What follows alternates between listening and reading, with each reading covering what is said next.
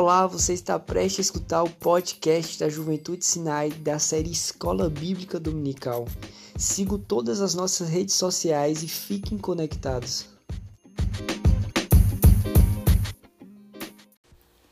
Olá pessoal, espero que estejam todos bem. É um prazer estar aqui novamente com vocês.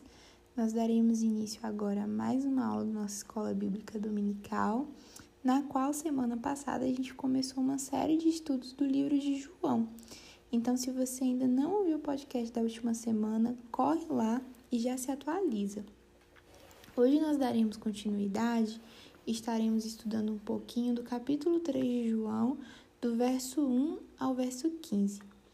Mas para a gente entender melhor o contexto que, que se deu essa história, vamos voltar um pouquinho no capítulo 2 de João, do verso 23 ao 25.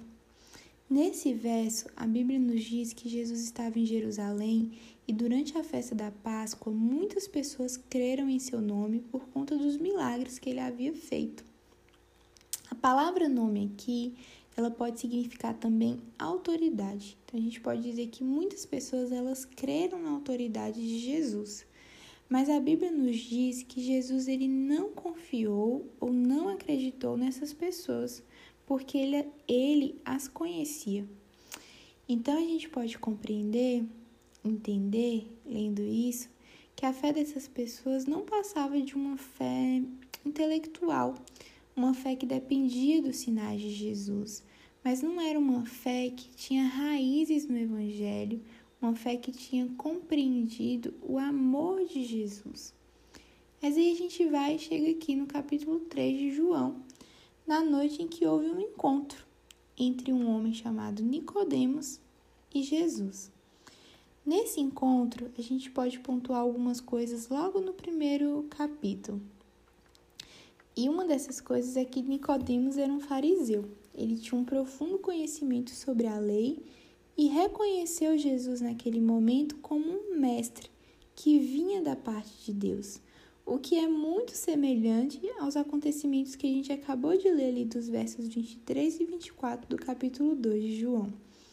Nicodemos, ele reconhecia a autoridade de mestre em Jesus por conta dos sinais que Jesus havia operado em Jerusalém. Olha o que ele diz: Rabi, Sabemos que o Senhor é mestre vindo da parte de Deus, porque ninguém pode fazer estes sinais que o Senhor faz se Deus não estiver com ele. E aí Jesus responde a Nicodemos dizendo: Em verdade, em verdade eu te digo, que se alguém não nascer de novo, não pode ver o reino de Deus. Só que Nicodemos ele não entende aquela afirmativa de Jesus e ele pergunta a Jesus: "Como assim, Jesus? Como pode um homem nascer já sendo velho? Será que pode voltar ao ventre materno e nascer uma segunda vez?" Então, inicialmente, Nicodemos ele não entendeu nada, nada do que Jesus disse. Ele pensou que se tratava de um nascer de novo físico, um nascer biológico. No entanto, Jesus estava falando aqui a respeito de um nascer do Espírito. Aí Jesus responde a ele: Em verdade, em verdade eu te digo, quem não nascer da água e do Espírito não pode entrar no reino de Deus. O que é nascido da carne é carne, e o que é nascido do Espírito é Espírito. Não fique admirado por eu dizer: vocês precisam nascer de novo. O vento sopra onde quer você ouve o barulho que ele faz, mas você não sabe de onde ele vem e nem para onde vai. Assim é todo aquele que é nascido do Espírito. E aí Nicodemos se mostra ainda mais confuso no verso 9 e pergunta de novo a Jesus: Como que pode ser isso? E aí Jesus responde: Você é mestre em Israel e não compreende essas coisas? Em verdade, em verdade eu te digo que nós falamos do que sabemos e damos testemunho do que vimos, mas vocês não aceitam nosso testemunho.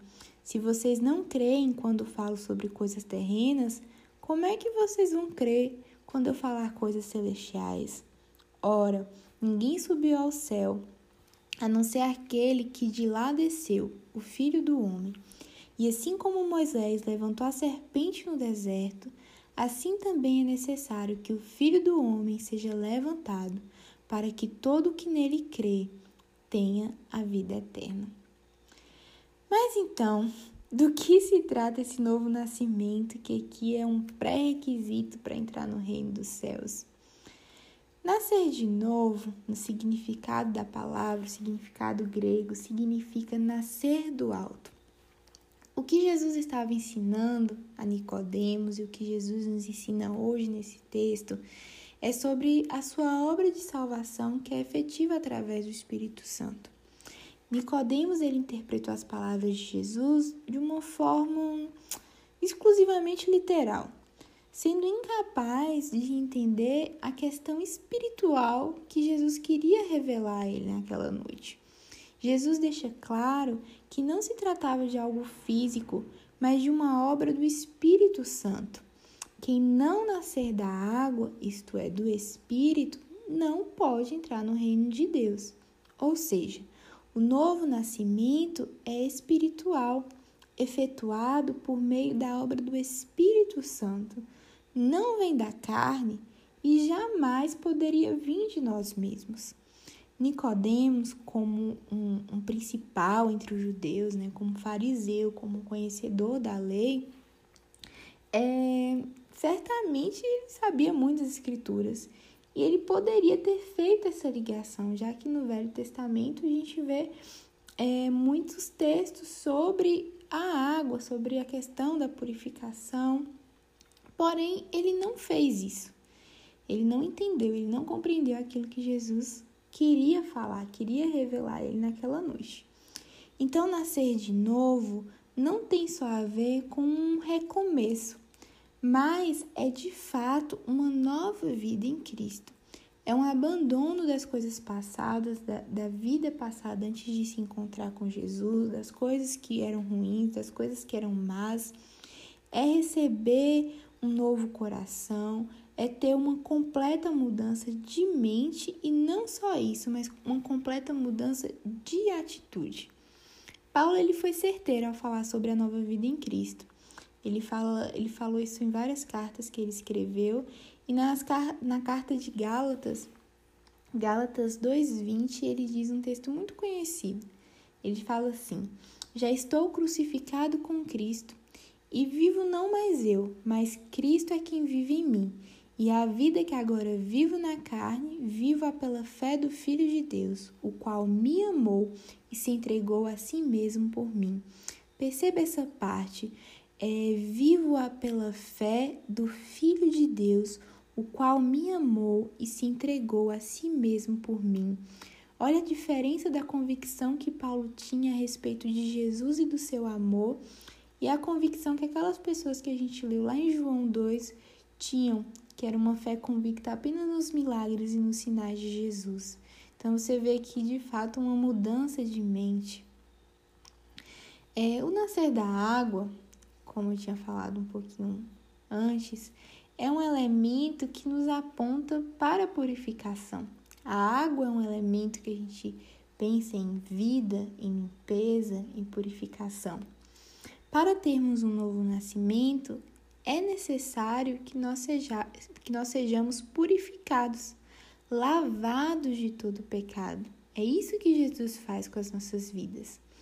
A água aqui também, ela pode ser interpretada e pode ter sido usada por Jesus para trazer à memória a pregação de João Batista, que era enfático sobre a importância do arrependimento antes de receber o batismo batismo com água, como símbolo daquilo que já havia acontecido no coração da pessoa, ou seja, eu me arrependo, então, é, como símbolo disso, como convicção disso, eu desço ao batismo nas águas. Então, é o sinal da minha fé, né? O sinal físico daquele arrependimento que aconteceu dentro do meu coração.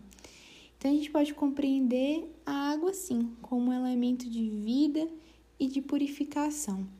Em Efésios 5, 25 e 26 diz: Como também Cristo amou a igreja e a si mesmo se entregou por ela, para a santificar purificando-a com a lavagem da água pela palavra. Então, como nós somos purificados? Através do conhecimento da palavra, que, como a gente viu no último podcast, é Jesus, a palavra, o Verbo. Então, sendo Jesus a verdade que nos liberta, que gera em nós arrependimento através do Espírito Santo, aí nós somos purificados dos nossos pecados e somos salvos pelo seu grande amor e graça. Então, o arrependimento e, consequentemente, a purificação dos pecados é um pré-requisito importante para fazer parte do reino de Deus, que seria esse novo nascimento que Jesus estava querendo explicar, revelar naquela noite a Nicodemos. Então, confiar em Jesus é entregar as nossas vidas para ele. O velho homem, como Paulo chama, né, a nossa antiga mentalidade antes de nascer de novo, deve permanecer crucificada com Cristo. Crucificado, né? O velho homem deve permanecer crucificado com Cristo. E a nova vida para a qual nós nascemos é a vida agora de Cristo em nós. A vida de Jesus, ela deve se manifestar em nossa carne mortal. Paulo também diz isso lá em Coríntios. Então, agora nós somos nascidos de Deus, através do, do Espírito, e esse Espírito vive em nós. Eu queria encerrar com o verso 15, onde Jesus ele disse: Importa que o Filho do homem seja levantado, para que todo que nele crê tenha a vida eterna. De uma forma geral, nós podemos ver em Nicodemos uma representação de qualquer pessoa que vivia nas trevas, vivia sem esse conhecimento e tem um encontro com a luz, com a verdade. E, e, nessa breve conversa que Nicodemos ele tem com Jesus, Jesus fala com ele acerca de regeneração, acerca de novo nascimento, acerca de uma nova vida que ele poderia oferecer. Só ele pode nos oferecer essa vida. E ele revela, assim, o infinito amor de Deus na concepção do plano da redenção. Nos versículos 21 do capítulo 3, a gente vê como essa conversa entre Jesus e Nicodemos termina. E Jesus conclui ensinando que aqueles que praticam a verdade aproximam-se da luz, para que se torne evidente que as suas obras foram feitas em Deus. Mesmo de forma implícita, é, nós podemos perceber um gracioso convite feito a Nicodemos nas palavras de Jesus, para que este fosse para a sua maravilhosa luz, para que a visão de Nicodemos fosse aberta, para que ele compreendesse aquilo que Jesus estava falando, revelando a ele, sobre ele precisar nascer de novo para poder ver o reino de Deus. Então é isso, meu povo. Eu espero que vocês tenham sido abençoados, que Deus tenha falado no coração de vocês durante esses minutinhos que a gente esteve juntos é, nessa plataforma. E que assim como Paulo, a gente possa afirmar hoje que nós fomos crucificados com Cristo e não somos mais nós que vivemos, mas é Cristo quem vive em nós. You know, man. You know, man.